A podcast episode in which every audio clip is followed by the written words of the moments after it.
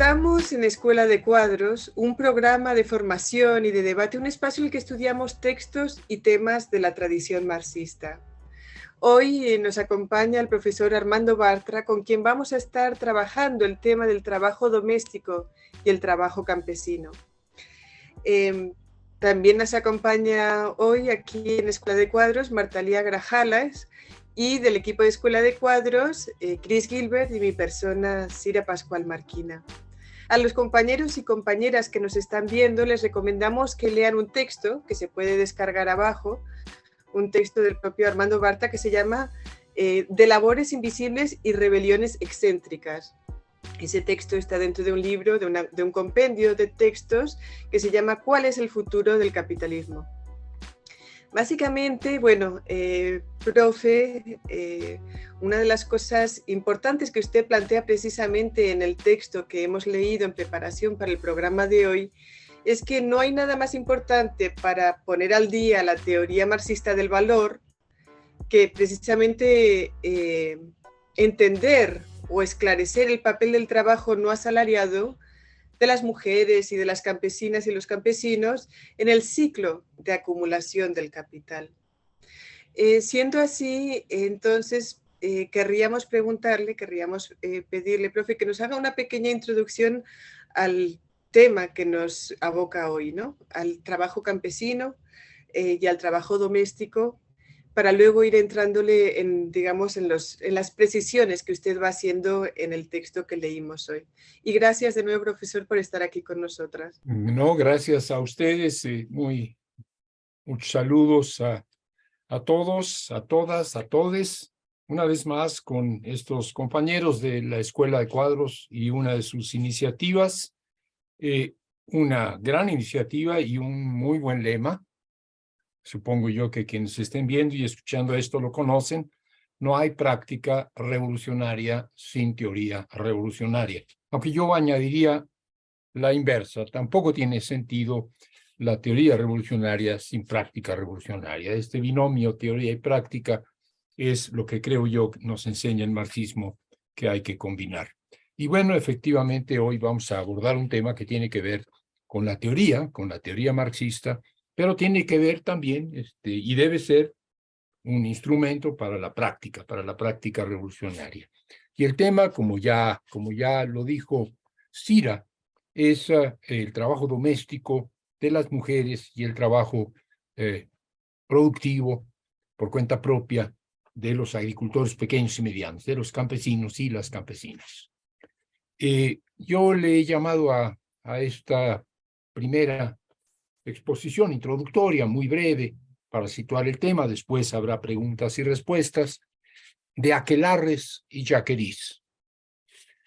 Y el subtítulo es eh, Modalidades excéntricas de la subsunción del trabajo en el capital. Obviamente estoy pensando en el trabajo no asalariado. Aquelarres, aquelarres donde las brujas insumisas celebran su condición. Yaquerís, donde los rústicos, los campesinos oprimidos, cobran venganza de sus opresores. Experiencias emblemáticas de que lo propio de las mujeres y lo propio de los campesinos es contravenir. Contravenir un sistema opresor de ya muy larga data que ha cambiado las formas de oprimir y de explotar, pero que sigue imperando. También la manera de luchar de las insumisas, de los insumisos, se ha modificado, pero con otros nombres, me parece a mí, los aquelarres, con otros nombres, me parece a mí, las yaquerís, siguen ocurriendo. Y siguen ocurriendo, se siguen celebrando, porque sus causas profundas, sus causas estructurales permanecen. Y de esto, de estas yaquerís, de estas eh, de estos aquelarres y de sus formas contemporáneas y de su base estructural, de su origen estructural, nos ocuparemos hoy.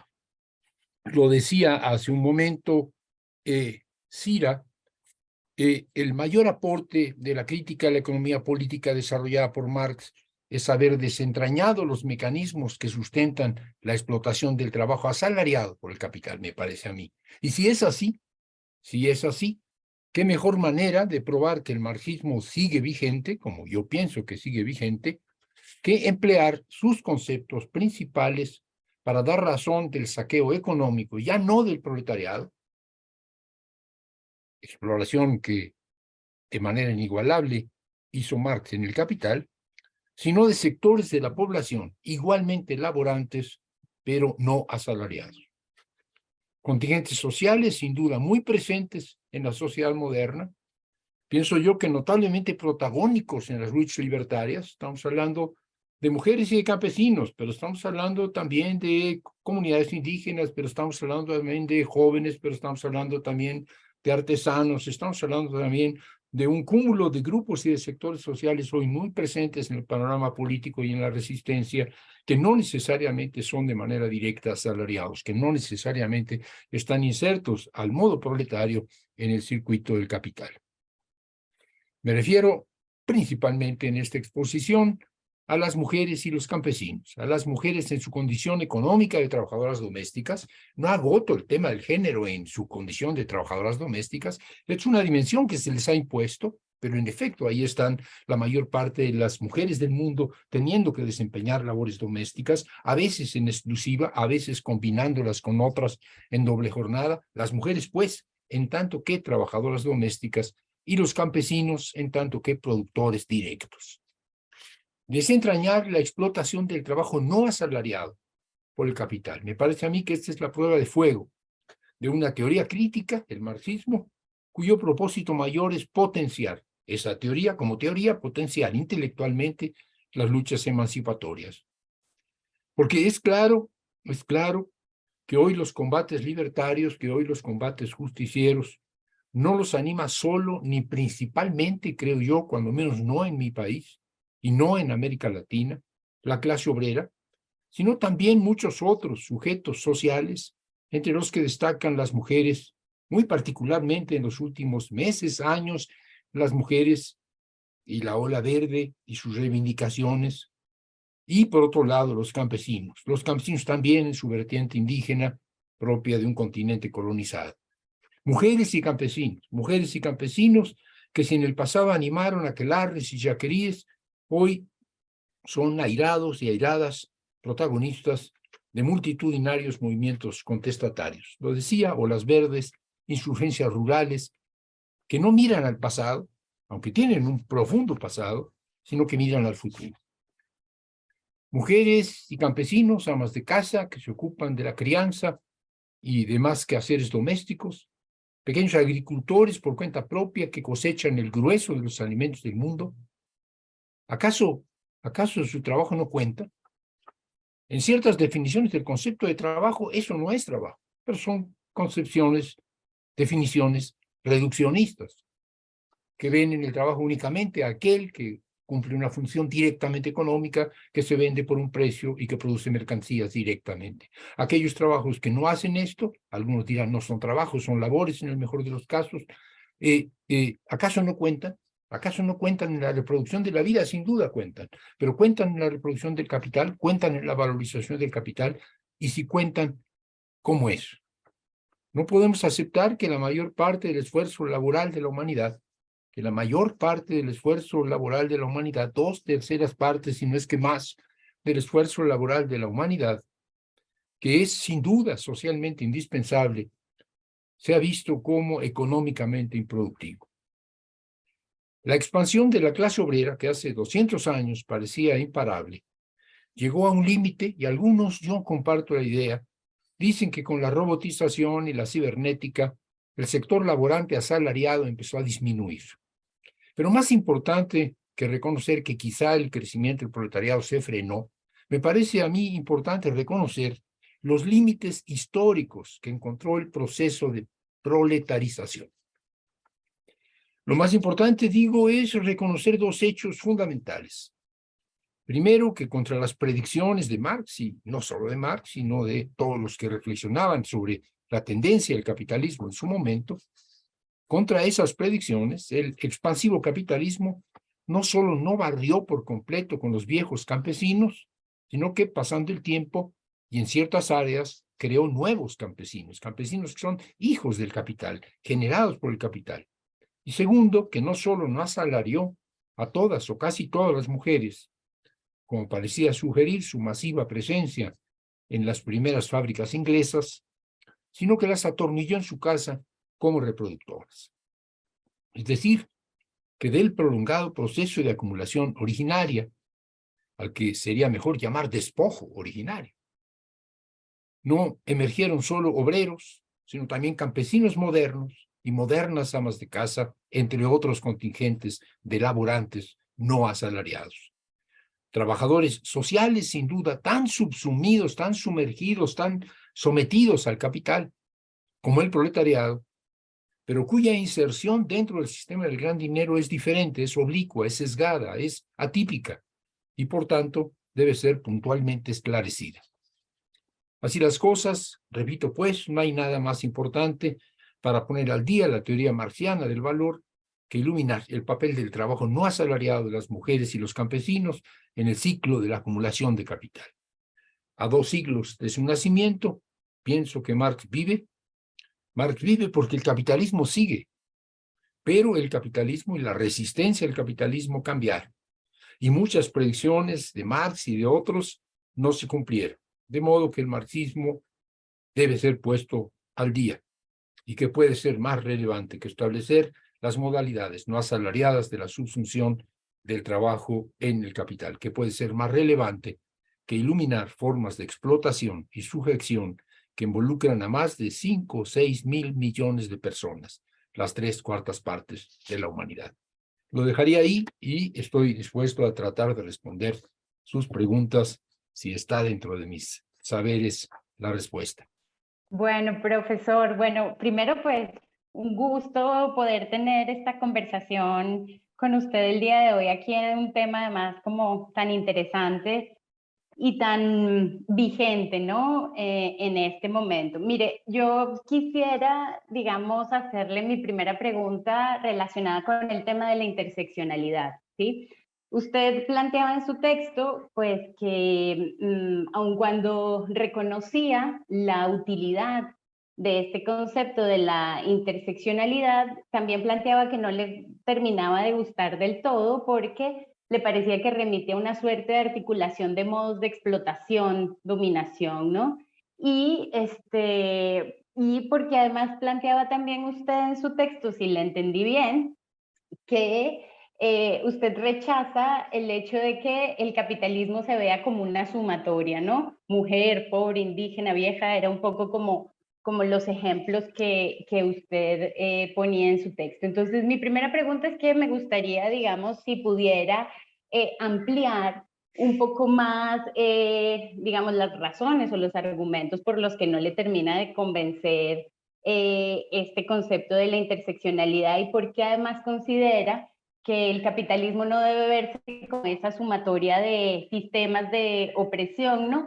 Y sobre todo, además, te lo pregunto porque, por ejemplo, en el caso de, o, los dos casos que usted está tomando para el estudio en este texto, para, eh, digamos, hacer el análisis de la vigencia de la teoría marxista, que son tanto las mujeres como los sectores campesinos, eh, Mientras yo leía su texto, pensaba, por ejemplo, en casos de mujeres campesinas aquí en Venezuela, mujeres, por ejemplo, que están ubicadas en el estado Apure, que es una zona fronteriza, que son en los llanos eh, venezolanos, en donde esas mujeres, profesor, yo puedo ver desde su realidad práctica la combinación de estas formas de opresión, ¿no? Esas mujeres son explotadas en tanto campesinas, pero también son explotadas en tanto mujeres y en tanto mujeres campesinas. Para decirle de manera concreta cómo opera esa opresión en algunas de esas mujeres es que, por ejemplo, em, cuando sus esposos, sus parejas van a negociar eh, las contrataciones en los fondos de los latifundistas,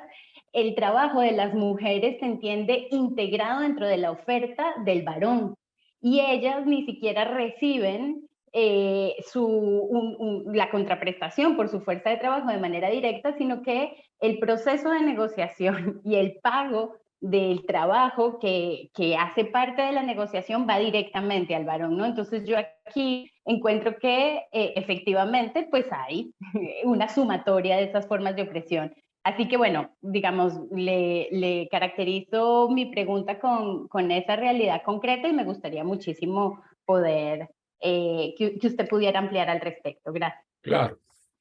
Si el concepto de interseccionalidad te sirve para captar el hecho de que estas mujeres, que son mujeres, que son campesinas y que son pobres, están múltiplemente oprimidas y explotadas, adelante con el concepto, maravilloso.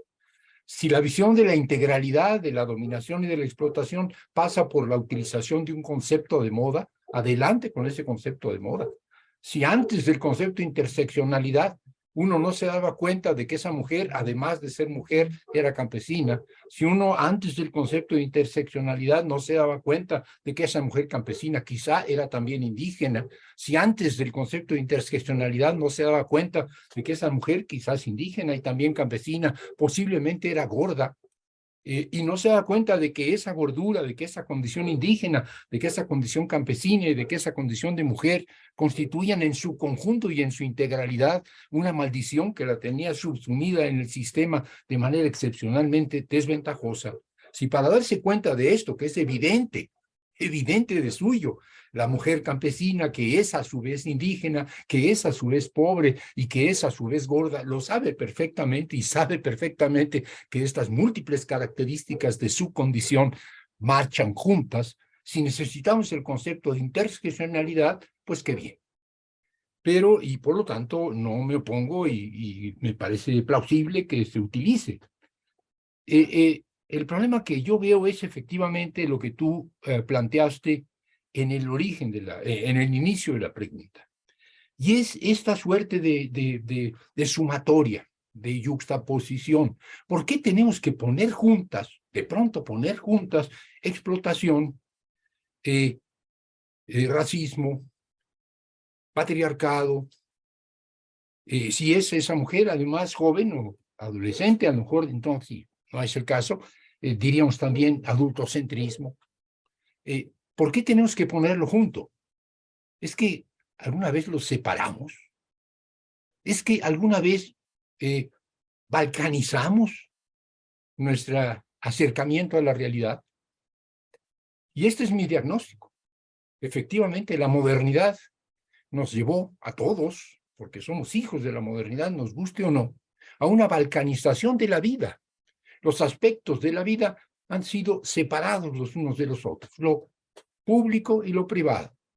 La dimensión económica, la dimensión política, la dimensión social, la dimensión espiritual. Son dimensiones diferentes. Unos se encargan del tema espiritual, ahí tenemos a la iglesia, otros se encargan de las decisiones políticas, ahí tenemos al Estado. Otro, otra dimensión es la dimensión del mercado, que es la de la economía. Eh, esta, esta separación de las esferas de la vida como ámbitos independientes los unos de los otros, tiene su, su correlato en la división, en la separación, en la balcanización de las ciencias, muy particularmente de las ciencias sociales. Y ahí tenemos economía que se ocupa de la dimensión económica de la vida, que no tiene que ver con las decisiones políticas, es un asunto aparte. Y por otro lado tenemos la, ciencia social que se ocupa de la mecánica de la sociedad, de sus reglas, de sus patrones para poder manipularla con ingeniería social que dijera, que dijera Comte. Y por otro lado tenemos la antropología que se ocupa de los exóticos, es decir, hemos balcanizado las ciencias y la balcanización de las ciencias nos quita la capacidad de ver el bosque, estamos viendo los árboles y nos volvemos cada vez más especialistas, vemos las hojas de ciertos árboles. Yo creo que la crítica de la modernidad pasa por eh, la recuperación de la visión holista de las cosas, por la recuperación de la visión integral de las cosas, por la recuperación de esta capacidad de ver la totalidad, de ver el conjunto que no impide la profundización especializada en alguna de sus dimensiones, pero que parte de una visión de conjunto. Y no se logra la visión de conjunto por sumatoria. Aunque me digan que es una eh, gran eh, aportación, la interdisciplina, la multidisciplina, no son más que formas de volver a poner juntas cosas que habíamos separado antes. Eh, dice por ahí Goethe que tenía sus intuiciones. El médico forense que cose juntos las partes del cuerpo que había diseccionado, no lo vuelve a la vida. Nosotros lo que hacemos es poner otra vez juntos y coser las partes de un cuerpo que hemos diseccionado. Eh, ahora interseccionamos las partes de ese cuerpo y decimos, ahora sí, ya está el cuerpo completo, ya tenemos la intersección de las piernas que le habíamos cortado, de eh, eh, el corazón que le habíamos sacado, de, del tórax, del el estómago, de las tripas, ya las pusimos juntas y las cosimos, ahora sí, interdisciplinariamente ya tenemos al tipo completo, no es verdad, está muerto. No hay manera. Hay que buscar otro acercamiento. Esto es un problema de, epistemología, es un problema de, epistemologías desde el sur, si quieren ustedes, pero eh, la cuestión más grave, porque es ahí donde opera la interseccionalidad, no, no está en la balcanización de las ciencias y de los saberes y de la vida, está en la balcanización de la política.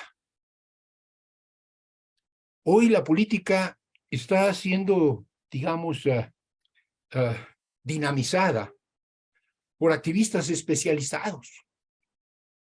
Eh, tenemos al que se ocupa del medio ambiente y a ese que no le hablen del tema del, eh, qué sé yo, del patriarcado, porque ese no es mi tema. Yo soy especialista en medio ambiente y quizá soy especialista en medio ambiente en el tema muy particular de los transgénicos. Y háblenme de transgénicos, lo demás a mí no me interesa y voy a luchar hasta la muerte contra los transgénicos. Pero el tema del machismo es un tema de otros y el tema de eh, si el trabajo asalariado está bien pagado o no, es un tema que a mí no me incumbe, y si este, hay guerra en, en Ucrania, si es que eso no está afectando al medio ambiente, tampoco es un tema que me interese demasiado. Hay una especialización temática, hay una especialización temática, diría yo, perdón si ustedes constituyen una, yo he constituido una y todavía la constituyo, o en genera, organizaciones de la sociedad civil organizaciones de la sociedad civil que toman un tema específico, se especializan en ese tema específico y transforman ese tema específico en una causa por sí misma. Y esa causa por sí misma es importantísima. Yo creo que el tema del género es, y las reivindicaciones de las mujeres, en particular las que hoy están luchando contra la violencia que las victimiza, es, es fundamental. Pero creo que estas mujeres podrían estar pensando también en la explotación porque, por ejemplo, no todas ellas en su condición de víctimas tienen la misma modalidad, aquellas que tienen eh, eh, su vida doméstica más o menos resuelta y que son gente de clase media y que viven en las ciudades, reciben la violencia de un modo diferente a las mujeres que son campesinas, a las mujeres que son indígenas o a las que son artesanas, etcétera. Sí, ¿por qué no incorporar? Eh, creo yo que tenemos una balcanización de la política. Tengo tengo 81 años, en mis buenos tiempos, en aquellos tiempos en los que yo era joven, eh, la política era integral. Nosotros formábamos partidos en que nos preocupábamos por todos los temas al mismo tiempo.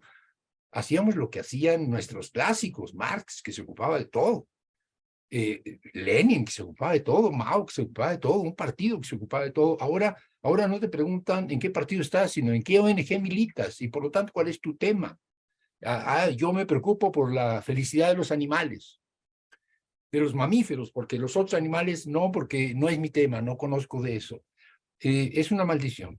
Esto es una maldición. y esto nos lleva a que algunos ven a las mujeres, ven a esa mujer de la que tú hablas, en tanto que mujer, y son las feministas.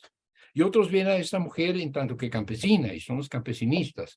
Y otros ven a esa mujer en tanto que indígena, y son los preocupados por el tema de la colonialidad y el tema del racismo. Y otros, y así sucesivamente. Eh, y entonces, claro, claro, decimos, oye, hay que juntar todo esto, hay que ponerlo junto otra vez, porque esta separación no nos conduce a mucho, necesitamos potenciarlo, y para eso vamos a juntar. Estoy de acuerdo en que hay que juntar, pero la pregunta es, ¿por qué los separamos? De arranque, ¿por qué los separamos? Eh, sí, quiero hablar un poco de, la teoría del valor. Eh, me parece muy positivo que en tu artículo no rechaces la teoría del valor. De vez en cuando pasa, ¿no? La gente cuando cuando ven que Marx dice que el trabajo doméstico no produce valor económico, aunque sí produce valor de uso, o que la naturaleza no produce valor económico, aunque sí, sí produce valor de uso, de vez en cuando quieren modificar la, la teoría de valor de Marx o sencillamente abandonarlo. Pero tú, en cambio, dices algo que muy poético y no sé, la citas, que en lugar de rechazar la teoría de valor, quieres dilucidar los múltiples, complejos y laberínticos eslabonamientos a través de los que opera. Eso me parece muy valioso. Es complicado, sin embargo, y la situación de los campesinos es parecido, pero no, no precisamente igual a los trabajadores domésticos. Ah, el trabajo el campesino me parece muy muy parecido a lo que Marx llama um, producción mercantil simple en, en las primeras páginas del Capital. Es un autoempleado que produce para el mercado. Um, en el caso del, trabajo doméstico, por ejemplo, um, entonces, por lo tanto, el campesino sí está produciendo valor, produciendo valor económico en su trabajo, porque lo vende en el mercado y está, um, es una mercancía. Mientras en el trabajo doméstico, si yo preparo un almuerzo para un niño, para mi niño, por ejemplo, si preparo el almuerzo, es sencillamente un valor de uso, no tiene valor económico, a no ser que lo vendo a mi niño, que normalmente no se hace. Entonces, pero sí este trabajo, en la medida, que reproduce la fuerza de trabajo, reproduce la fuerza de trabajo, sí apoya el, sistema de acumulación. Es un apoyo imprescindible a, la producción de valor económico al sistema de acumulación. Entonces, no sé si quieres desentrañar un poco estas mediaciones a través del trabajo, a través del cual el trabajo doméstico, el trabajo campesino apoyan el sistema de acumulación, sus, sus, sus similaridades y sus diferencias. Claro. Eh, eh, para, no, este, para no brincar de manera tan radical de la pregunta que hizo Marta, la que estás haciendo tú, eh, yo diría, en principio puede ser muy útil pensar la teoría del valor como una manera de mostrar juntos primero, juntos primero, a todos aquellos que laboran, que desarrollan actividades, actividades necesarias para la vida, actividades socialmente útiles, sin las cuales no habría la reproducción de la sociedad posible, eh, y que de manera directa o indirecta intervienen en el mercado, pero verlos juntos. Por esto digo yo que la pregunta que habría que hacerse es, ¿el trabajo no asalariado, cómo concebirlo dentro de la teoría capitalista o dentro de la crítica de la teoría del capital? Eh, por eso pongo juntos de inicio. Ahora, evidentemente hay diferencias muy significativas que hay que dilucidar. Pero volvemos a lo mismo, ¿no? La idea no es decir, bueno, es que las mujeres y los campesinos, y ahora podría ser que las mujeres y los campesinos y a los jóvenes estudiantes y, ¿por qué no los indígenas? Todos nos juntáramos y nos sumáramos, etcétera.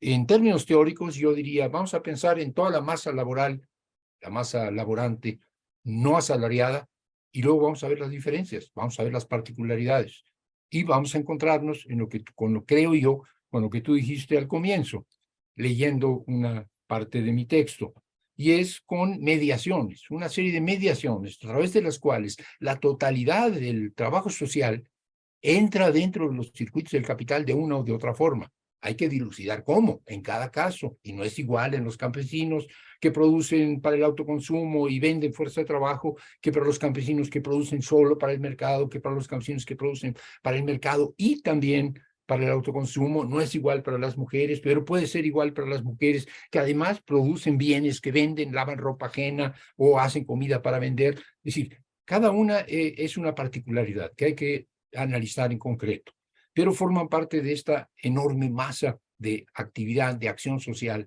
de labor social. Ahora hablaríamos de economía del cuidado, quizás, porque también tiene que ver con las dimensiones no físicas, no materiales de la producción, sino que tiene que ver con las condiciones morales, espirituales, con eh, el afecto, con la ternura, con el cuidado, con la transmisión de saberes, con la transmisión de la cosmovisión, con, millones de cosas.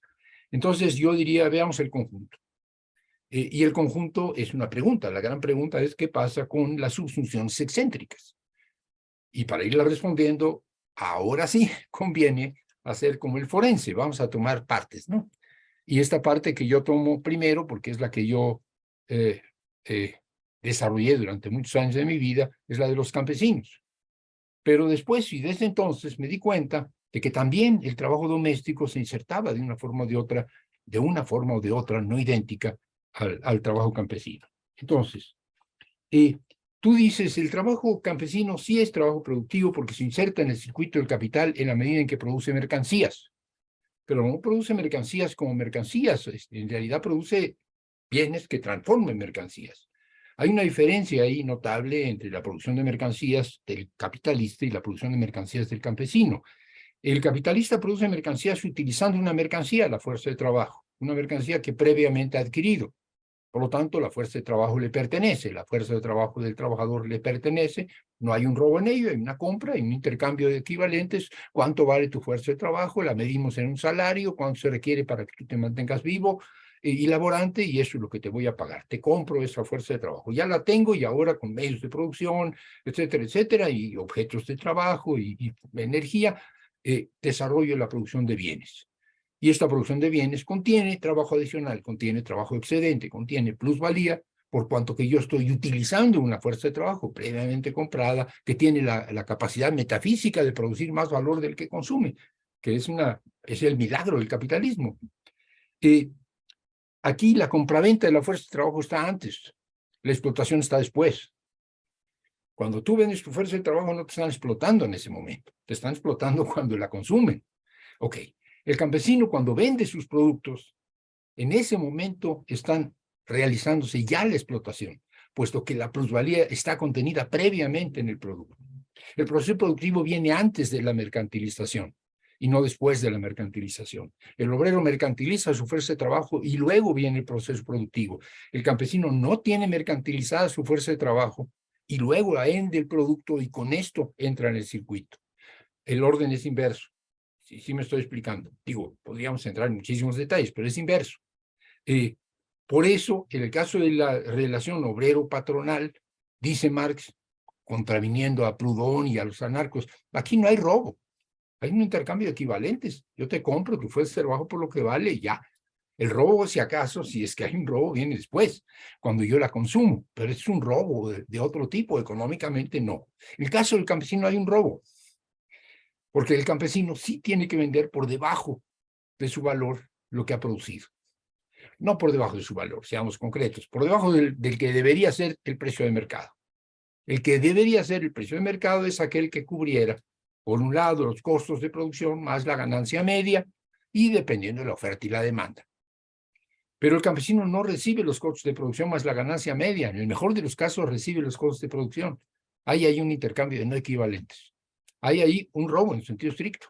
¿Por qué me estás pagando este precio si esto no compensa lo que debería compensar si yo fuera un empresario común y corriente? ¿Por qué tú no me pagas lo que deberías pagarme si yo fuera un empresario común y corriente? Porque no eres un empresario común y corriente, porque eres un pinche campesino. Y como pinche campesino tienes que seguir produciendo, quieras que no, porque si no produces, no comes. Y entonces vas a tener que venderme lo que tú produces al precio que yo te pague, porque en ello te va la vida. Igual que al obrero.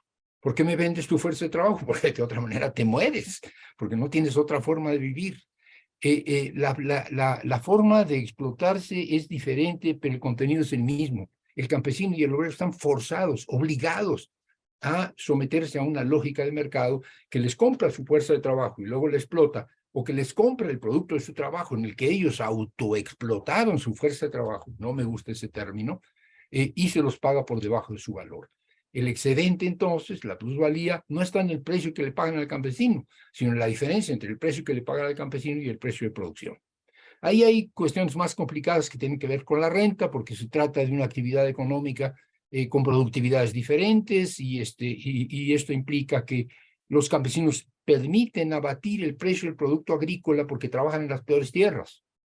Y si fueran empresarios los que trabajan en las peores tierras y el producto de esas peores tierras fuera necesario socialmente, habría que pagar lo que quisieran.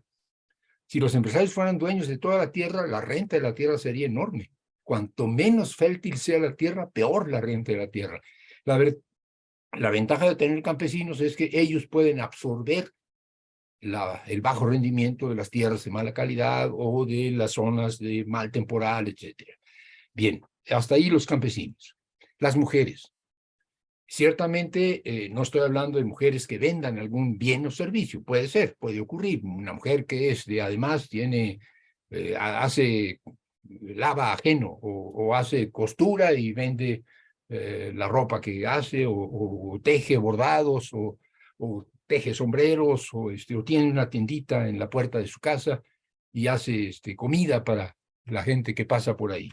No estoy hablando de eso, hablemos nada más de la mujer que hace trabajo doméstico, que no sale al mercado el producto, que no vende lo que produce. Eh, diríamos, está en un estanco, ahí sí no hay conexión. Eh, no hay conexión siempre y cuando esa familia no tuviera conexión alguna con el mercado, pero la familia sin duda tiene conexión con el mercado. Esa familia está compuesta por muchos miembros, generalmente.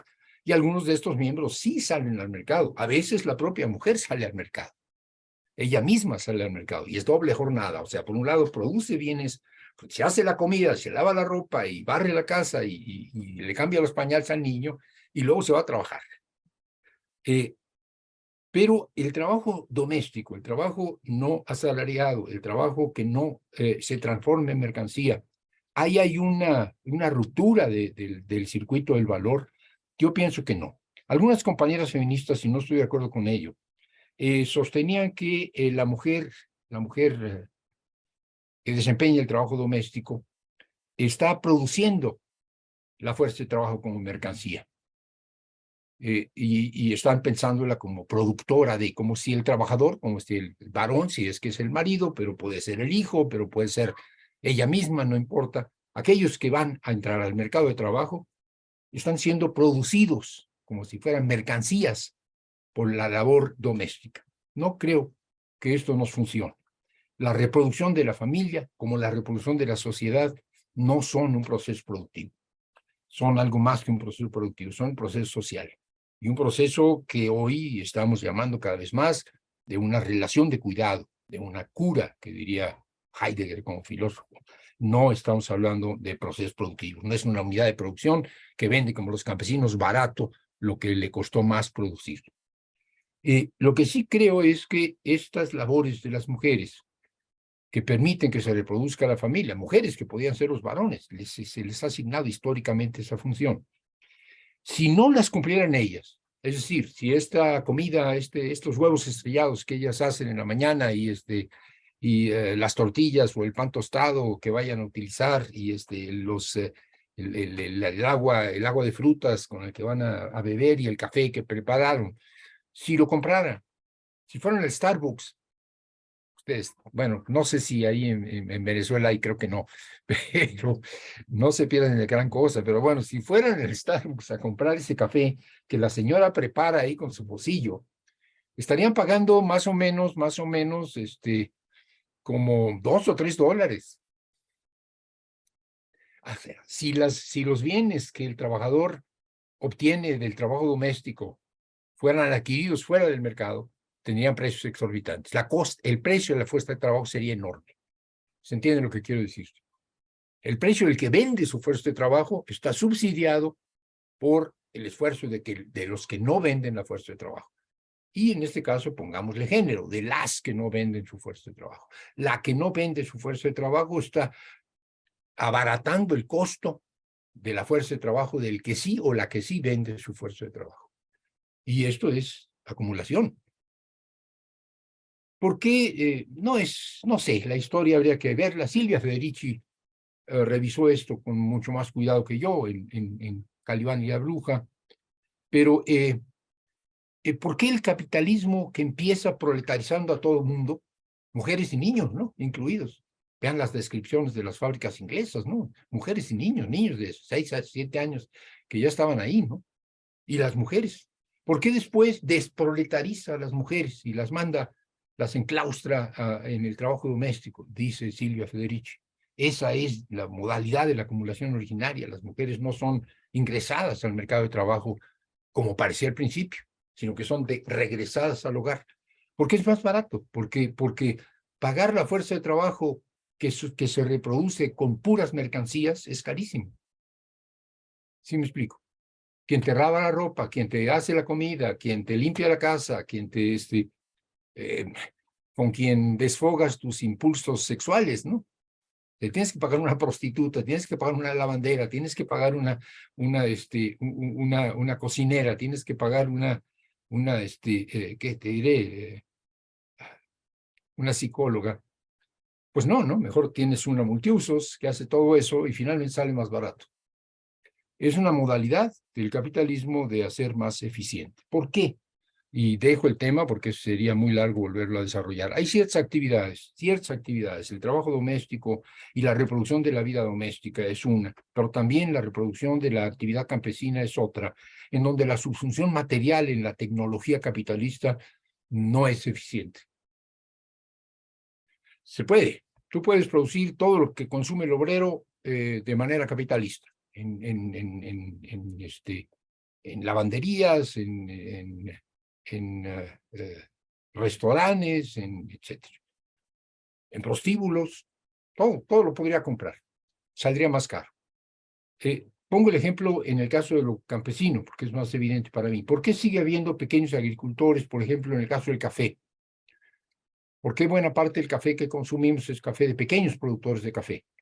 Porque el café bueno, el buen café, es el café de, huertas biodiversas con sombra. Eh, huertas biodiversas con sombra generalmente son pequeñas, son de montaña y requieren muchos cuidados y requieren una atención personalizada. Eh, no funcionan ahí las economías de escala de una agricultura capitalista. Ahí funciona mejor la familia. Eh, en cambio, si tienes una caficultura de café, digamos, robustas, de mala calidad, para producir café en polvo, lo que quiere la Nestlé, ¿no? Eh, para hacer su Nescafé. Ahí sí, ahí sí tienes plantaciones a pleno sol, plantaciones en tierras planas, plantaciones sin biodiversidad, y ahí sí es una empresa, puede ser una empresa capitalista, pero no puede ser una empresa capitalista la huerta biodiversa de montaña que produce un café de altísima calidad, porque además a la hora de cosecharlo hay que separar las, las frutas que están rojas de las que todavía están verdes.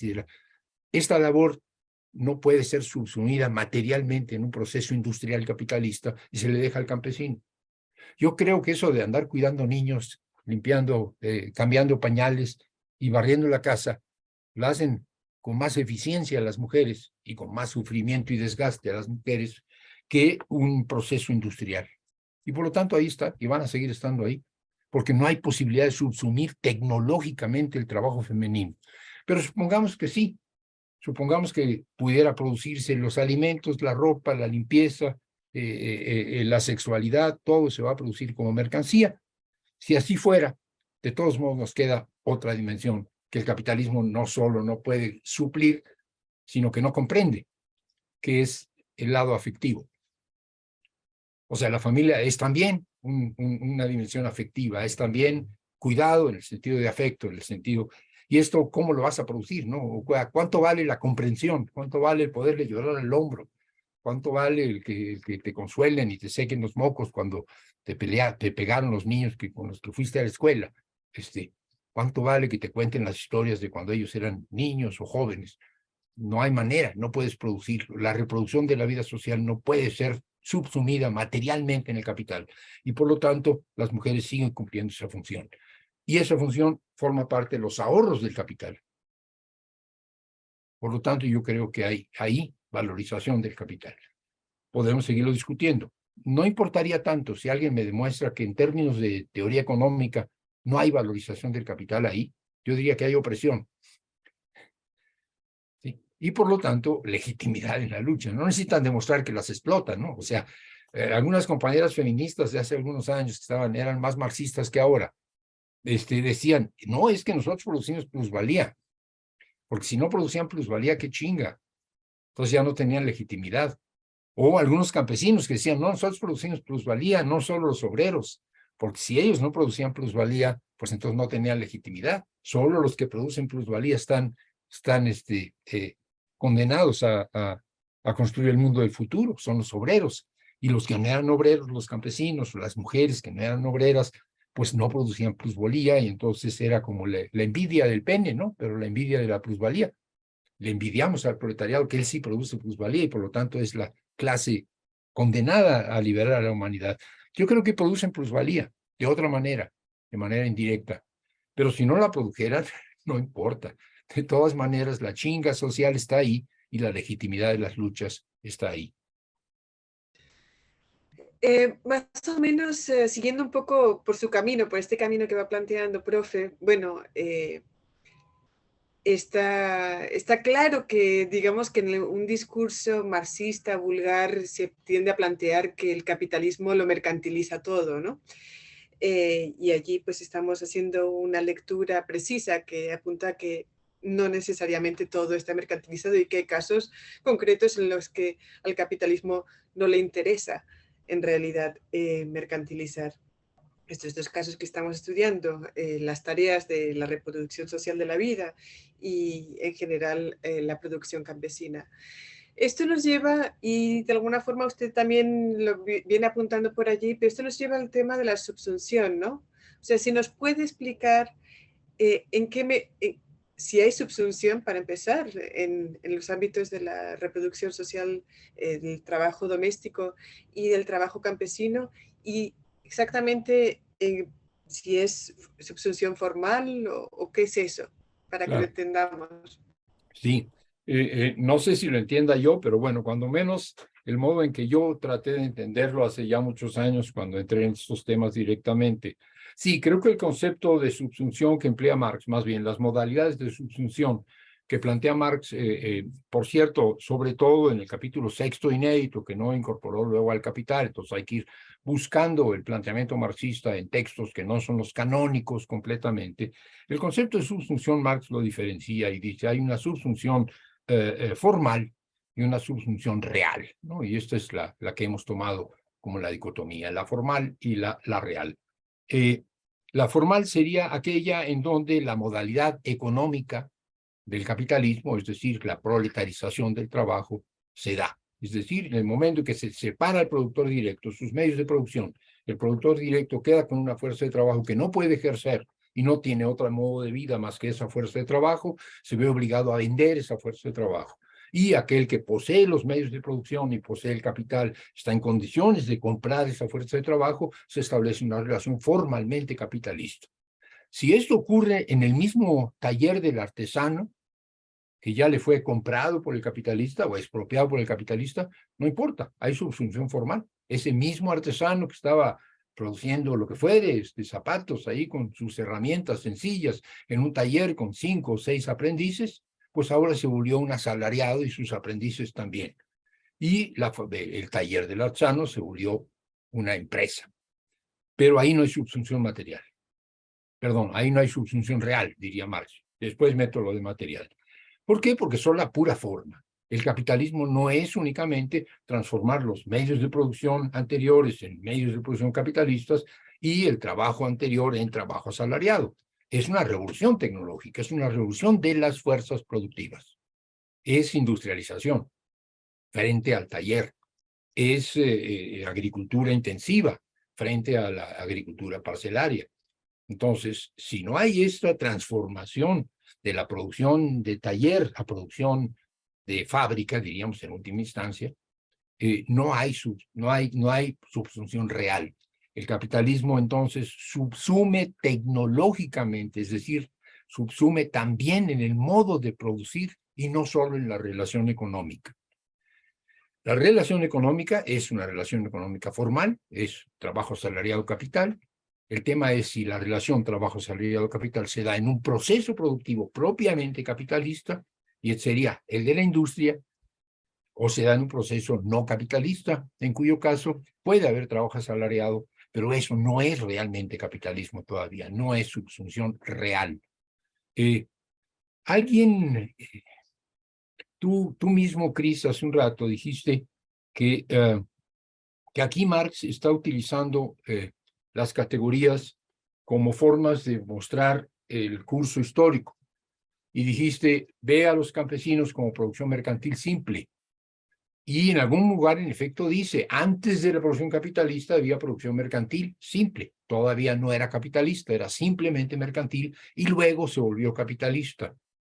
Eh, y aquí sería lo mismo, había primero subsunción formal y luego subsunción real.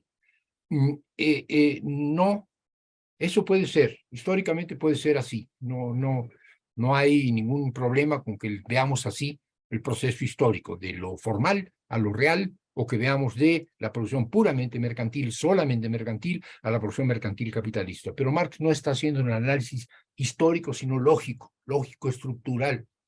El capital es un análisis lógico estructural. Lo que él está diciendo es, podemos ver por un lado la dimensión formal de la subsunción del trabajo en el capital y por otro lado la dimensión real de la subsunción del trabajo del capital. Si miramos la relación comprador-vendedor, lo que vemos es una relación formalmente capitalista.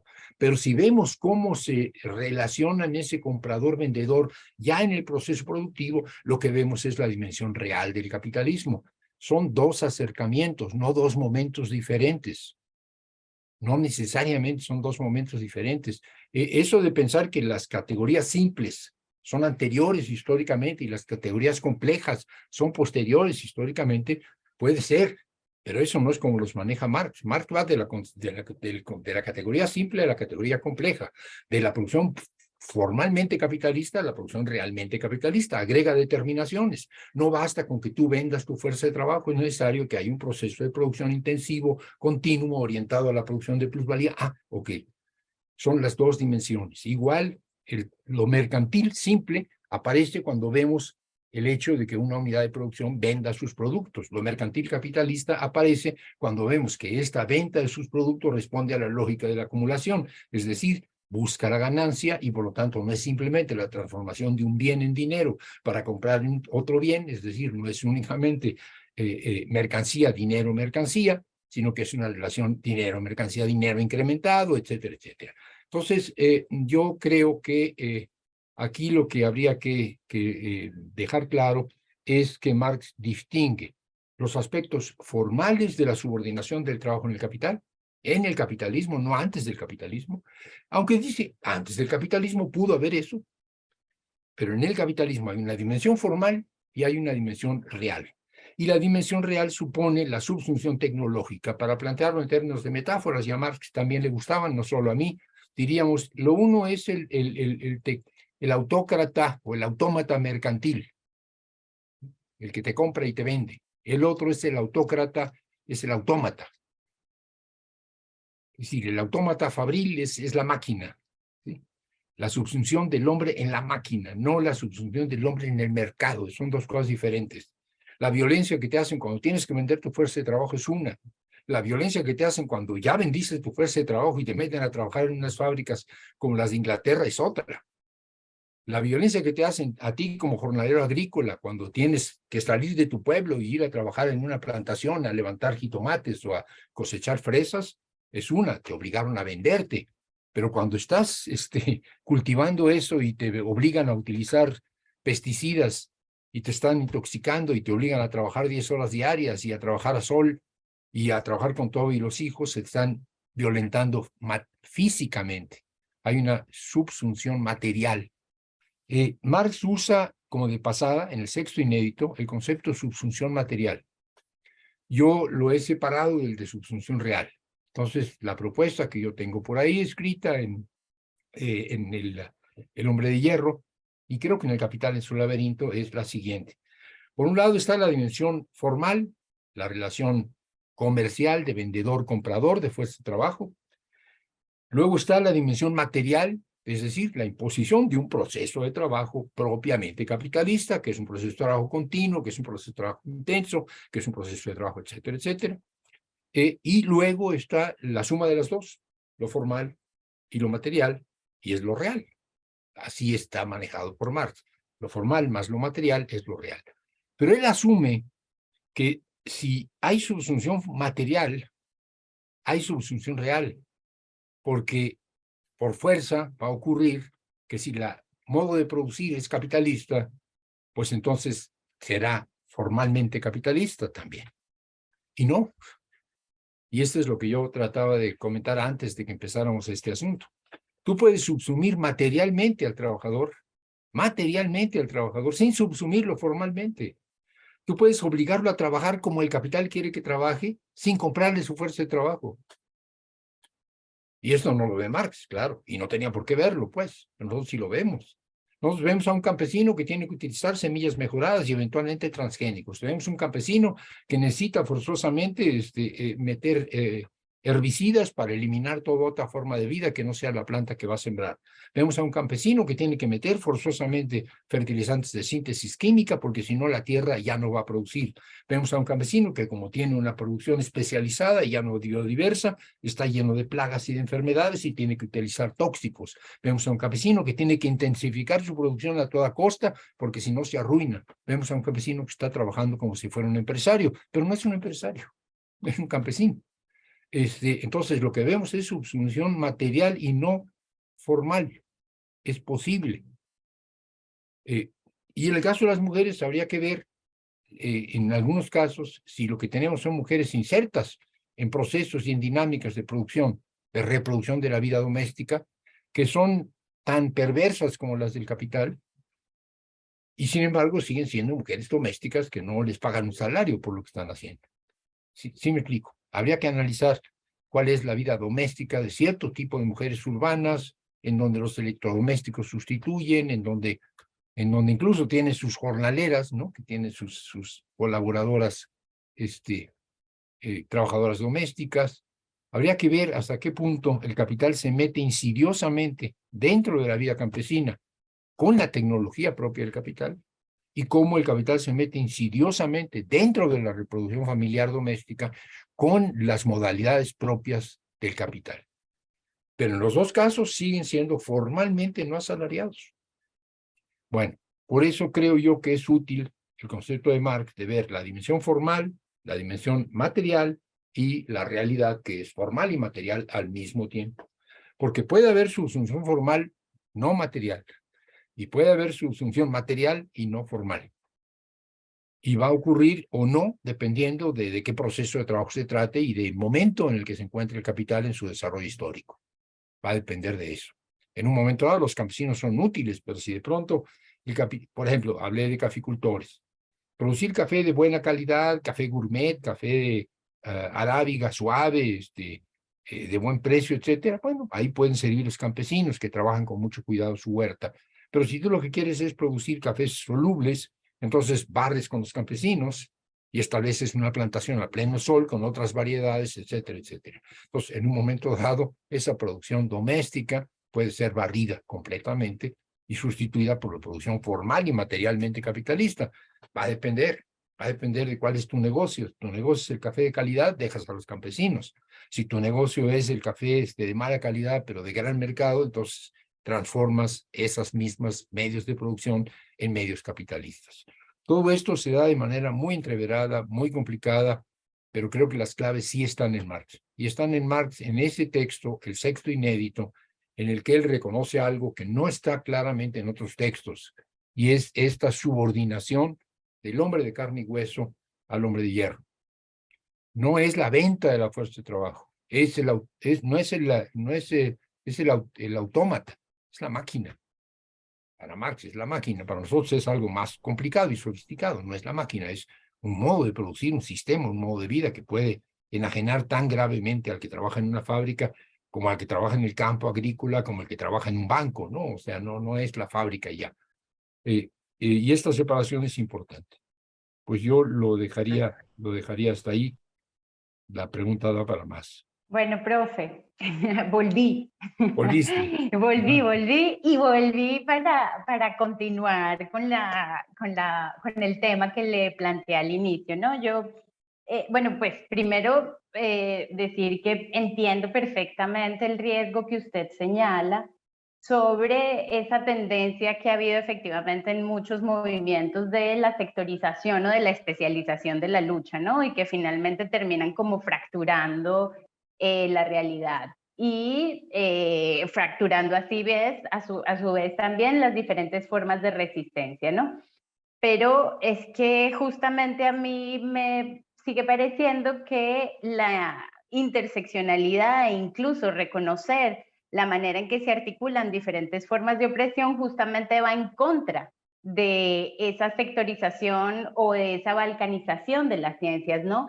Y eh, particularmente en el caso además del patriarcado, em, profesor, usted preguntaba, ¿alguna vez lo separamos? Sí, de hecho, he estado siempre separado, ¿no? Justamente cuando usted eh, analiza eh, la, la, acumulación originaria que plantea Marx, justamente en su texto también lo señala, como lo señala también Silvia Federici, en donde Marx pues dejó de contemplar lo que significó eh, el papel de las mujeres en la configuración del capitalismo, ¿no?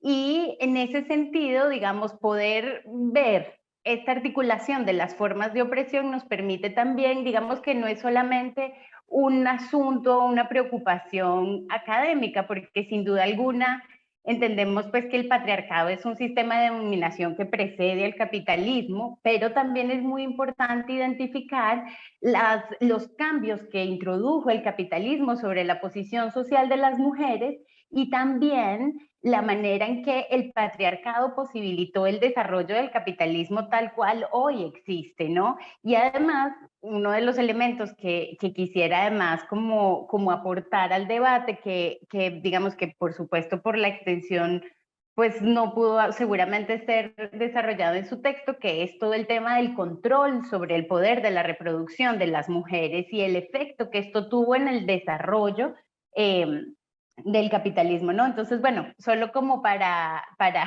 seguir insistiendo en la importancia de poder este, analizar de manera articulada esas diferentes formas de opresión que además me parece que justamente combaten esa tendencia a la sectorización o especialización de, de las luchas y como le decía, creo que este elemento es importante no solamente por un asunto meramente académico, sino justamente porque poder comprender la manera en que estas diferentes formas de opresión se han articulado en, tanto en la primera fase de desarrollo del capitalismo como en la actualidad nos permitirá a su vez, este, en mi humilde opinión, también desarrollar las diferentes formas de resistencia que nos permitan transformar estos sistemas eh, que nos oprimen y que además nos oprimen de manera diferenciada, ¿no? Eso sería. Completamente de acuerdo, no, no hay ninguna, ninguna diferencia. Yo creo que el, el que esté utilizándose cada vez más esta visión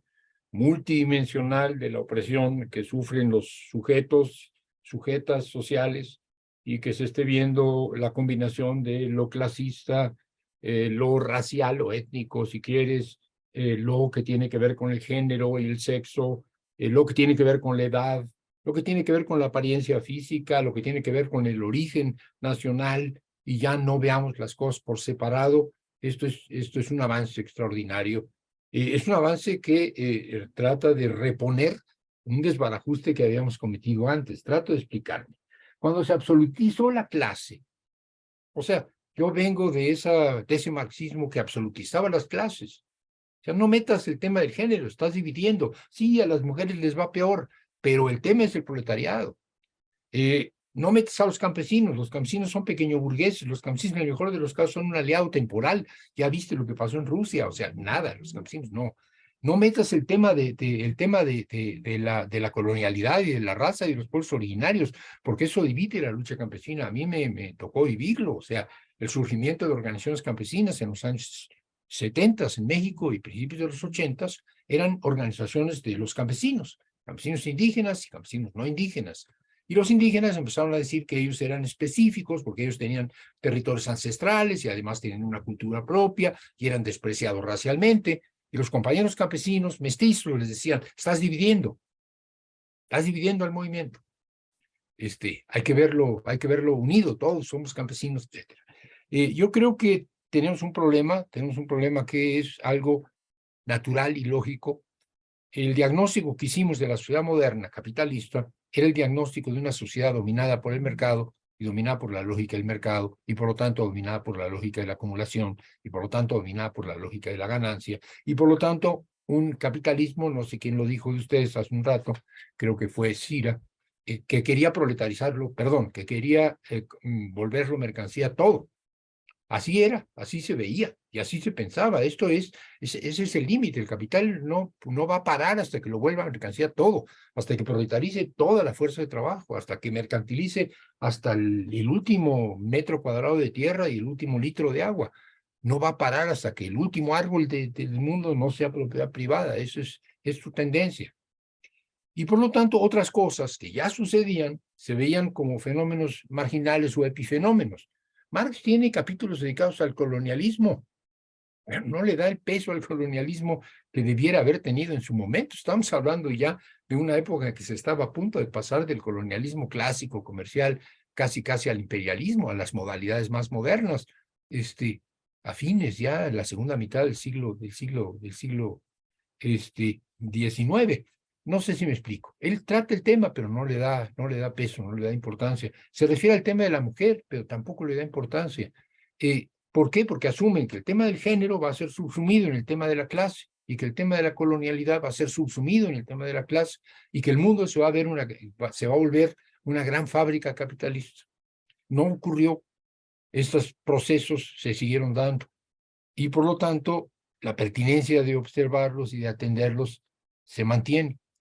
Creo yo que es eh, absolutamente indispensable atender esta diversidad de modalidades de opresión y de explotación y atender la especificidad de sus luchas, pero que sí sería pertinente en cuanto al enfoque teórico, al enfoque teórico, estamos hablando aquí de teoría, el tratar de recuperar la integralidad que se perdió cuando se sobreestimó la capacidad del capitalismo de transformarlo todo en mercancía y toda la fuerza de trabajo en fuerza de trabajo proletaria.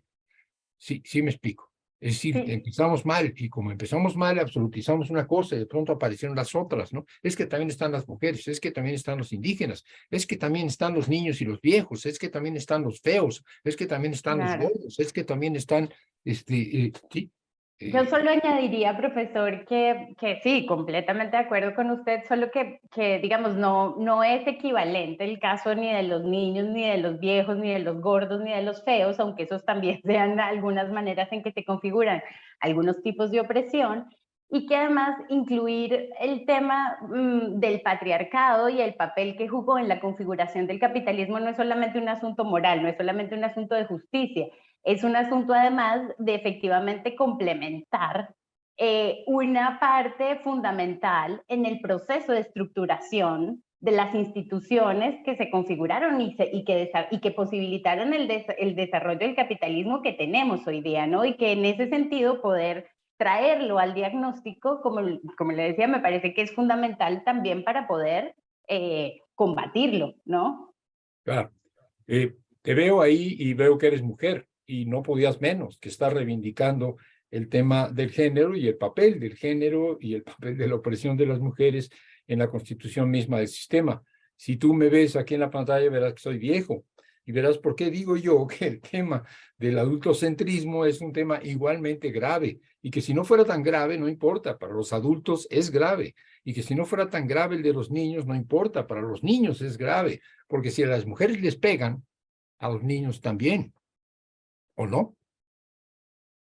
Está legitimado el pegarle a un niño. Y está legitimado pegarle a una mujer si es mi mujer, claro está, porque es mi mujer. Eh, eh, la violencia que se ejerce sobre ciertos grupos sociales por su condición son menores de edad, o son mujeres, o son indígenas, eh, es absolutamente inadmisible y somos más de la mitad del mundo, no, no, ustedes también son la mitad del mundo. ah, estamos jugando. Sí, no, el, punto lo que estoy diciendo es, que, yo le planteo, es que, es que, es que, es que, es que es igual, es exactamente igual que los campesinos mestizos que en un momento dado decían, la lucha de los campesinos es la lucha por tierras y libertad, es la lucha por la recuperación de... Y ustedes están luchando por cultura, ustedes están luchando por cuestiones que tienen que ver con colonialidad, ustedes están luchando porque se reconozcan sus idiomas y sus lenguas, pero esto no es lo importante. Profe, con esto termino que ya estoy muy indisciplinada aquí interrumpiendo tanto. Con esto solo termino, solo para aclarar mi punto, y es que lo que yo pretendo o intento plantear es que digamos, desde el punto de vista que estoy defendiendo aquí, considero que las relaciones patriarcales de dominación son constitutivas de las estructuras e instituciones sociales capitalistas, ¿no?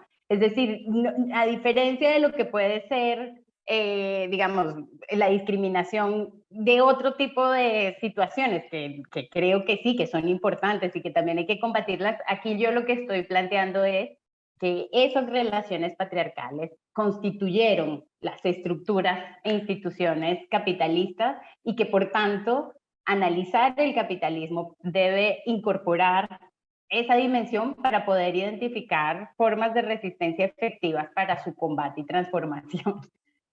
Absolutamente de acuerdo, salvo que estás afirmando que eh, el patriarcado y las relaciones que tienen que ver con el género son constitutivas del modo de producción capitalista y yo estoy afirmando que el colonialismo es igualmente constitutivo del modo de producción capitalista y que el colonialismo genera un tipo de relación que, no es, que no es género ni clase, sino que es etnia, tiene que ver con la etnia, tiene que ver con la discriminación y tiene que ver con lo que hemos llamado el racismo. Las razas no existen, pero el racismo sí. El racismo es constitutivo, absolutamente constitutivo, igual que el sexismo. Eh, ahora bien, el tema, el tema de la edad, eh, eh, esta, esta visión de que hay quienes todavía no y quienes ya no, ¿no? quienes todavía no son propiamente seres humanos en sentido íntegro y quienes ya no lo son, están dejando de serlo. Los viejos que ya no lo son y los niños que todavía no lo son. Esta, esta visión de que las, eh, la, la, los grupos etarios, pues, así como los hay, de, hay géneros y hay razas y hay clases, hay grupos etarios, estos grupos etarios tienen un tratamiento absolutamente desigual. Este, te lo plantearía así. Los indígenas, en sus reivindicaciones, pueblos originarios dirían hoy no aceptan esta determinación, igual que la de indios. Los pueblos originarios en sus reivindicaciones eh, se resistieron durante buen rato a admitir que había patriarcalismo dentro de sus comunidades y que la comunidad eh, indígena es, este, es constitutivamente patriarcal también. Hay por ahí algunas teorías este, muy bonitas de que hubo un tiempo del matriarcado. Si así fue, qué bien, pero las comunidades indígenas realmente existentes son patriarcales. En México, las niñas, hijas de familias indígenas y campesinas, se venden y parece normal venderlas, porque como la niña va a pasar a formar parte de la familia del varón, esa fuerza de trabajo va a cambiar de familia, pues entonces hay que recompensarle de alguna manera. Si tú te vas a llevar a mi hija, pues págame, ¿no? Eh, eh, bueno, eh, las comunidades indígenas no, no entienden fácilmente que el sexismo es algo que los penetra. Yo creo que las eh, muchas feministas que yo conozco, no estoy hablando de todas, no quieren entender o no pueden entender que el racismo también penetra al feminismo y que no todas las mujeres son, son iguales, y el clasismo igual. Este, entonces, yo lo que sugeriría es lo siguiente, veamos cuál es el papel constituyente que han tenido estas diferenciaciones jerárquicas. No es la diferencia, la diferencia es virtuosa. Qué bien que somos diferentes en lo individual, como género, como grupos étnicos, por nuestras lenguas, por nuestra cultura, por todo. Pero las diferencias vuelven jerárquicas. Estas diferencias jerárquicas, ¿cómo han intervenido en la conformación del capitalismo como sistema eh, el corazón de la modernidad. Y yo creo que estas diferencias jerárquicas han sido las de clase, pobres y ricos, explotados, explotadores, esa fue canónica, porque el sistema es un sistema económico y entonces lo que vimos de él es la dimensión económica clásica. Pero este es también un sistema colonial, es un sistema imperialista. Y este sistema imperialista está generando pueblos oprimidos, comunidades oprimidas, discriminación racial, esclavitud en los tiempos de la modernidad, dice Silvia Federici este, es inconcebible. Eh, en los momentos de expansión del capitalismo eh, eh, aumentó el número de, esclavos en lugar de disminuir. O sea, el capitalismo no liberó a los esclavos, esclavizó más. ¿Qué, ¿Qué, quiere esto decir? Que es constituyente del capitalismo las formas de opresión del trabajo violentas. Este, igual la cuestión de género, igual la cuestión de edad. entonces, yo lo que diría es, este, no le pongamos en, este, en México, sería no le pongan demasiada crema a cada quien a sus tacos. O sea, la lucha de las mujeres no tiene que eh, descubrir que su ubicación dentro del sistema capitalista es más importante que la de los viejos y la de los niños, que la de los indígenas, que la de los proletarios. Yo creo que la composición es, ahora sí, pensémoslo en términos de, ¿cómo se llama? De, de, intersección, este, los diferentes dimensiones que se interseccionan no tienen jerarquía, a menos que se diga que sí. O sea, la intersección de, de diferentes dimensiones de la opresión, de la explotación, no tiene jerarquía, ¿o sí? O sea, en el corazón de la interseccionalidad está la clase, y luego se suma la etnia, y luego se suma el género, y luego se suma el grupo etario, no, ¿por qué no empezamos con el grupo etario? Entonces se suma la clase, se suma el género. O sea, la interseccionalidad no admite jerarquías. La interseccionalidad tampoco admite medidas de carácter demográfico. ¿Cuántos son y por lo tanto cuánto pesan? No, no, no va por ahí. O sea, el, peso demográfico no marca el peso cualitativo de una dimensión de la explotación. Todas las dimensiones de la explotación son inaceptables, todas. Porque si no volvemos a lo mismo, digo, las que han tomado la causa de las mujeres lo ven muy claro. Durante un buen rato, el socialismo realmente existente y la revolución realmente existente se pensó como la revolución que iba a liberar a la clase obrera y luego a ver si también se nos ocurría liberar a las mujeres. Primero la clase obrera y ya después vendrá todo lo demás. Bueno, también los indios. No, bueno, también los niños. No, no, es, no es así. La, la interseccionalidad implica el reconocimiento de la igualdad en términos cualitativos. Y ahí todas las dimensiones de la joda, todas las dimensiones de la opresión y de la explotación son igualmente importantes. Y si nos regresamos al tema del valor de cambio y nos regresamos al tema de la valorización del capital, no se vale decir el capital, eh, eh, eh, el capital gana más con la explotación del trabajo asalariado que con la explotación del trabajo campesino. O el trabajo de las mujeres aporta menos a la acumulación de capital que el trabajo de los, de los obreros. O el trabajo de los obreros industrializados, de los obreros de alta productividad, engorda más a los capitalistas que el trabajo de los obreros de menor rentabilidad. Y entonces están los obreros que, que aportan menos plusvalía, que valen menos, los que aportan más plusvalía, que valen más, las mujeres que pues, a lo mejor ni siquiera aportan plusvalía, pero son socialmente necesarias, los campesinos que aportan poquita plusvalía, los campesinos de bajo. Aquí, esto no vale. O sea, las dimensiones son las dimensiones de un sistema unitario de opresión y de explotación y todos dentro del sistema somos iguales y tenemos que reconocernos como iguales. Eh, la historia constitutiva del colonialismo, por ejemplo, pues va a ser más clara en los países colonizados. O sea, si no reflexionamos sobre el colonialismo en nuestra América, pues estamos jodidos. Pero si tú no analizas también cómo se da la colonialidad, digamos, en un país como, en, en, en una península como la península ibérica, y específicamente como España, pues no vas a entender cómo es que en España también tienes luchas por reivindicar derechos autonómicos de pueblos que fueron oprimidos por los castellanos. Es decir, tienes colonialidad interna también en España. Eh, eh, bueno, que tiene la misma importancia que puede tener para nosotros, que fuimos como continente colonizados, no lo sé, pero no me importa. Yo soy catalán de origen y tengo el mismo derecho a reivindicar mi condición de catalán, aunque los catalanes sean una parte importante de la burguesía más enriquecida de España y por lo tanto bastante racistas frente a los andaluces. Pero bueno, el derecho autonómico de los catalanes yo no lo discuto, aunque sea mucho menos relevante que el derecho autonómico de los pueblos originarios del continente americano. no, no, hay, no hay jerarquías ahí, porque si no, este, le vamos a, cada quien le va a su ONG. Por eso eran bonitos los partidos antes. Con, con los dos que, que tanto el racismo como el sexismo son constitutivos del capitalismo, del modo de acumulación capitalista. Y me parece que es muy elegante en tu ensayo cómo muestras la, la, centralidad del racismo y el sexismo en el capitalismo. Precisamente, si tú miras a la importancia del trabajo no asalariado, la, el trabajo asalariado, el obrero, um, el obrero fabril y otros trabajadores que reciben salarios ellos tienen la presión económica para mantenerlos en su lugar. Pero el trabajo doméstico y el trabajo en campesino, y el campesino normalmente es una persona racializada, racializada, ese tipo de persona no tiene la presión económica directa. Entonces, el racismo y el um, sexismo funcionan para mantener las mujeres en su puesto y igual funciona para mantener los campesinos racializados en su, su lugar.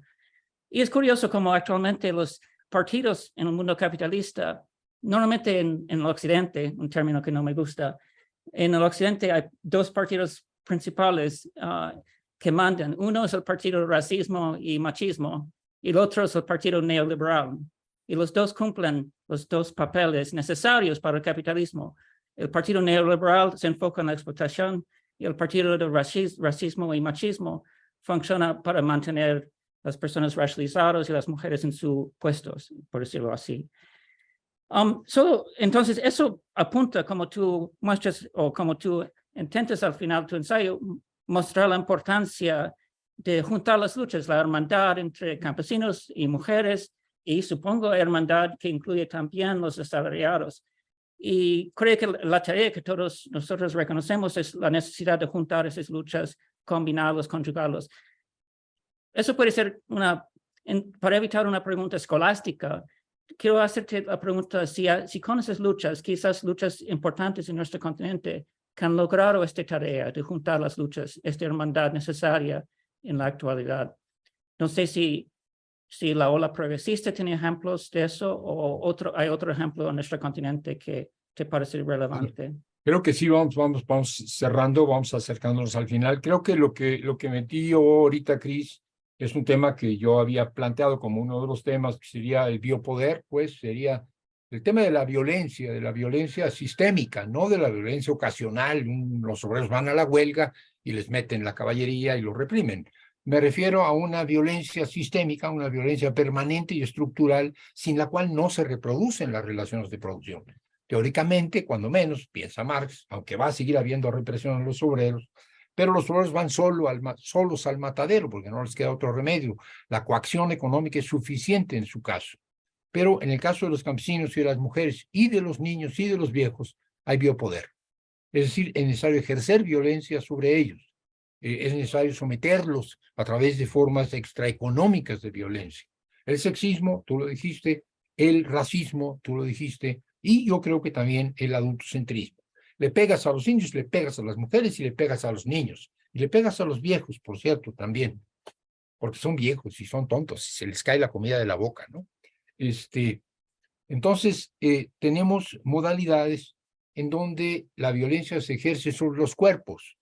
Tú tienes un cuerpo de mujer y vas a sufrir por tener este cuerpo de mujer. Tú tienes un cuerpo eh, indígena, eres de un pueblo originario y un color de piel y una complexión y vas a sufrir por ello. Eres negro, en su caso, o tú tienes cierta edad, te ves viejo, te ves muy chico y vas a sufrir por ello.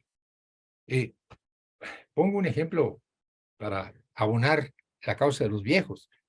Eh, supongo yo que ni en Venezuela ni en ningún lugar de América Latina alguien admitiría que a, a los eh, miembros de un pueblo originario se les dijera inditos. En México se usaba el término hace 40 años o todavía 30 años, el término inditos. Llegó un indito a la casa y, dijo que vendía eh, leña para... O llegó una indita a vendernos tortillas. Era una manera eh, condescendiente de referirse a seres evidentemente inferiores, pero de manera cariñosa. Hoy, si le decimos a un compañero o compañera de un pueblo originario indito, pues eh, si trae machete nos corta la cabeza, ¿no? Este, pero a mí me pueden decir viejito.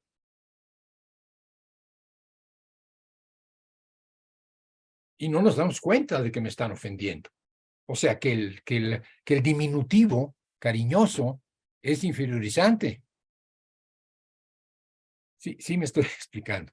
Entonces, tú ya agregaste dos, ya dijiste, hay una violencia sobre el cuerpo, hay un biopoder, hay una violencia que se ejerce de manera sistemática porque no están dentro del corazón del sistema que se reproduce casi solo, eh, sino que están en la periferia del sistema y es a golpes, ¿no? Es, es, es este, y esos golpes, que no son solamente golpes físicos, que no son solo policía, ejército, etcétera, son, son golpes este, que tienen que ver con tu cuerpo, te, te, te dominan a través de tu cuerpo tu cuerpo de viejo, tu cuerpo de niño, tu cuerpo de mujer, tu cuerpo de indígena, tu cuerpo de campesino, que se te nota que eres campesino porque tienes las manos agrietadas, etcétera, etcétera, tu cuerpo.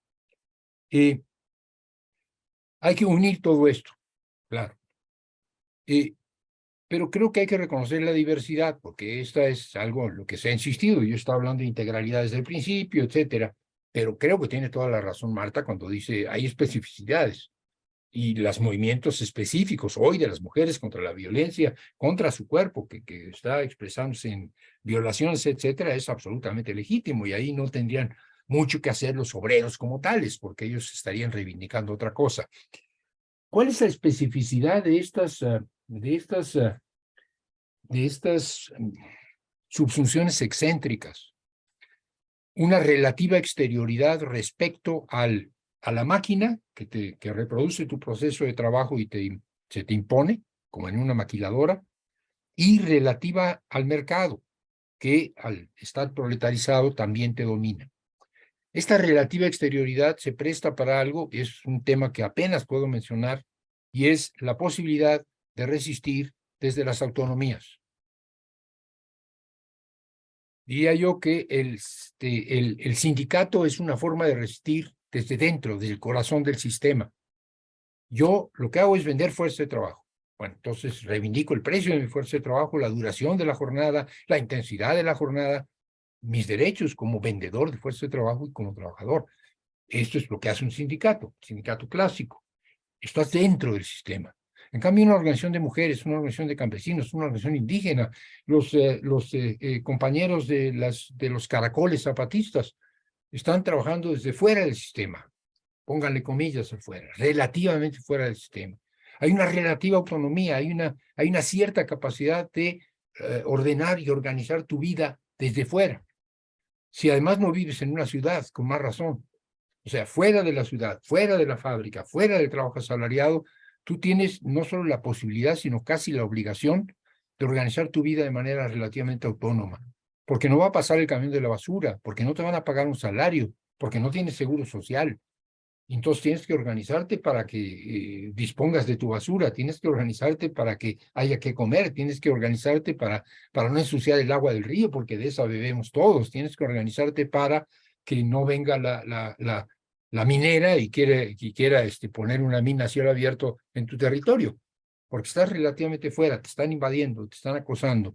Y esto genera algo que hoy yo creo en todo el mundo, pero muy particularmente en nuestro continente, tiene mucha fuerza, que son los proyectos autonómicos, que son las reivindicaciones autonómicas. Y es una ventaja que no tienen los proletarios. Yo recuerdo en otros tiempos, en Europa, en Italia en particular, poder obrero, ¿no? La idea de casa dentro de la fábrica tú podías reivindicar cierta autonomía. Y es legítimo, pero la verdad es que reivindicar cierta autonomía desde la fábrica y dentro de la fábrica está un poco complicado. Pero en cambio tú puedes reivindicar autonomía si tú vives en la sierra, si tú vives este, en la montaña, si tú vives este, en los barrios de la ciudad. No solo la puedes reivindicar, casi casi tienes la necesidad de reivindicarla. Entonces creo que la lucha contra el sistema desde dentro, desde su corazón proletaria, y la lucha contra el sistema, diríamos, desde fuera, son metáforas, que sería la lucha de los que no están insertos de manera asalariada, sino de manera sesgada. Eh, son complementarias porque aportan costos diferentes. Las autonomías surgen no del trabajo asalariado, las autonomías surgen más bien de la reproducción de la vida campesina, de la opresión indígena, etc. Eh, yo creo que esto habría que explorarlo porque es importante. el sistema no va a ser derrocado solo por quienes luchan desde su corazón, sino por quienes luchan también desde su periferia. Y la experiencia de las revoluciones del siglo pasado es revoluciones desde la periferia, mayormente desde la periferia. No, no, no absolutizo, yo no creo que los obreros de mi país este, no tengan nada que decir o nada que hacer. Yo empecé a, a sensibilizarme políticamente con huelgas obreras, con huelgas eh, ferrocarrileras, etcétera. Pero creo que hay que reconocer que desde la periferia también se resiste. Y esta resistencia desde la periferia, que genera formas relativamente autonómicas de resistencia, tiene una característica que es su ancestralidad. Lo dijo, ya se nos este, desapareció, pero ella decía, este, es que vienen de mucho antes. La opresión patriarcal viene de antes del capitalismo, lo cual es verdad. Eh, las modalidades de racismo vienen desde antes del capitalismo la, la, reivindicación de los campesinos frente a, los citadinos, o sea, del campo frente a la ciudad, eh, la, la, encontramos en la Grecia clásica. O sea, son luchas de una profundidad histórica enorme, enorme. La de los campesinos, la de los colonizados, la de las mujeres. Eh, la de los obreros tiene una gran potencialidad, pero es muy reciente. Los obreros son hijos del capital. Podíamos encontrar antecedentes, pero pues son los hijos del capital. Por eso son tan importantes, porque son los hijos del capital. El capital los hizo, los fabricó, los expropió y los volvió obreros. Y ahí están en el corazón del capital. Y el día en que ellos se rebelen, el capital se muere en un ataque al corazón. Pero eh, aquellos que rodean al capital, que están en su periferia, que ya estaban antes ahí, también son una fuerza importante. Son una fuerza importante porque este, pueden sustentarse de manera relativa en su exterioridad, en su autonomía relativa. Creo que lo, lo que hoy estamos viendo es esa combinación. Y haces una pregunta que si yo tuviera la respuesta, eh, pues este, eh, ya no estaríamos platicando aquí, sino que estaría yo haciendo otra cosa, que es en dónde ha habido esta conjunción. Yo, creo que ha habido esta conjunción creo que ha habido esta conjunción en proceso de transformación de América Latina, de los llamados gobiernos progresistas, no en todos igual, no sé si en Venezuela, pero me parece que podríamos encontrar un modelo de donde se da esta conjunción más o menos clara, por ejemplo, en Bolivia. Eh, porque en Bolivia sí tenemos, por un lado, una tradición obrera, eh, la minería boliviana, la COP, o sea, históricamente los obreros han sido en Bolivia eh, una fuerza contestataria y las revoluciones en las que ellos fueron protagonistas, e incluso las organizaciones campesinas se llaman sindicatos en Bolivia, ¿no? Eh, porque de ahí viene, ¿no? La, la, manera de organizarse. Eh, la, la, clase obrera boliviana, aunque la minería esté muy decaída o haya estado muy decaída desde hace décadas, tiene presencia y tuvo presencia, y en el MAS, en el movimiento al socialismo, había presencia de, la, de los eh, obreros mineros organizados, pero por otro lado tienes los pueblos originarios, pero tienes pueblos originarios muy diversos, los pueblos originarios de la zona, de la zona del altiplano y de la zona, de la zona andina, quechuas y aymaras fundamentalmente, y luego los pueblos de la zona, de la zona amazónica, ¿no? que son diferentes en su naturaleza. Eh, eh, yo diría que los de la parte alta, la parte andina, y muy concentrados en ciudades y muy incorporados al mercado, etcétera, basta ver lo que es este, el Alto junto a la, junto a la Paz, ¿no? Eh, que es eh, una zona de, de, quechuas y de aymaras de poblamiento, pero completamente urbanizada, hay una burguesía quechua y ahí. Y por otro lado tienes los pueblos originarios mucho más recolectores, pescadores, cazadores de la Amazonía, ¿no? Eh, y, y, y la revolución boliviana no hubiera sido posible sin la COP, los obreros que ahí estaban, sin los quechos y aymaras, que son la mayoría, y de donde viene el propio eh, Evo, pero no hubiera sido la revolución que fue sin los pueblos originarios que vinieron de la Amazonía y subieron a la paz y dijeron o entramos en la constitución o esta revolución no es revolución. Entonces yo creo que ahí hubo una, una, una conjunción no permanente y no estable, porque después teníamos el tema del, del, del, ah, del, eh, del TIPNIS, ¿no? Que es una afectación que la revolución está haciendo sobre tierras de los pueblos de las zonas amazónicas. Y esa afectación la hace en nombre de los intereses de Bolivia toda, que además son los intereses de los aymaras y de los quechuas. Los aymaras no van a apoyar a los amazónicos para que no se haga la carretera. O sea, se jodió la convergencia de diferentes grupos étnicos y obreros y demás. Incluso hoy lo que tenemos es una división entre los productores de coca más vinculados al consumo cultural y los productores de coca más vinculados a un consumo comercial, etcétera. O sea, la convergencia de los diferentes grupos, sectores e intereses no es para siempre, no es de una vez por todas, y hay que estar construyendo todo el rato. Y se construye en cada lugar dependiendo de la circunstancia y dependiendo de la coyuntura.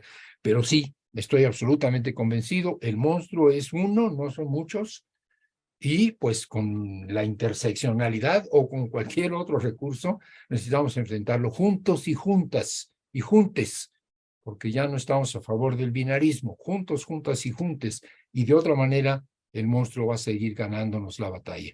Muchísimas eh, gracias, profesor. Em, recuerden a los compañeros y compañeras que nos están viendo que pueden descargar el texto de Labores Invisibles y Rebeliones Excéntricas abajo eh, gracias, profesor, y quedamos pendientes para eh, seguir trabajando diferentes temas aquí en Escuela de Cuadros. Eh, del equipo de Escuela de Cuadros ha estado aquí Cris, mi persona, Sira, y la compañera Marta Lía, que efectivamente tuvo que salir a buscar a su chamito, pero que ya quedó pendiente allí también de, seguir en la conversa.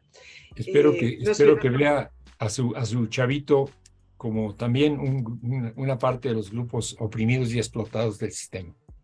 Seguro que sí. Em, nos vemos pronto. Muchísimas gracias y nos veremos en un próximo espacio de formación y de debate aquí en Escuela de Cuadros.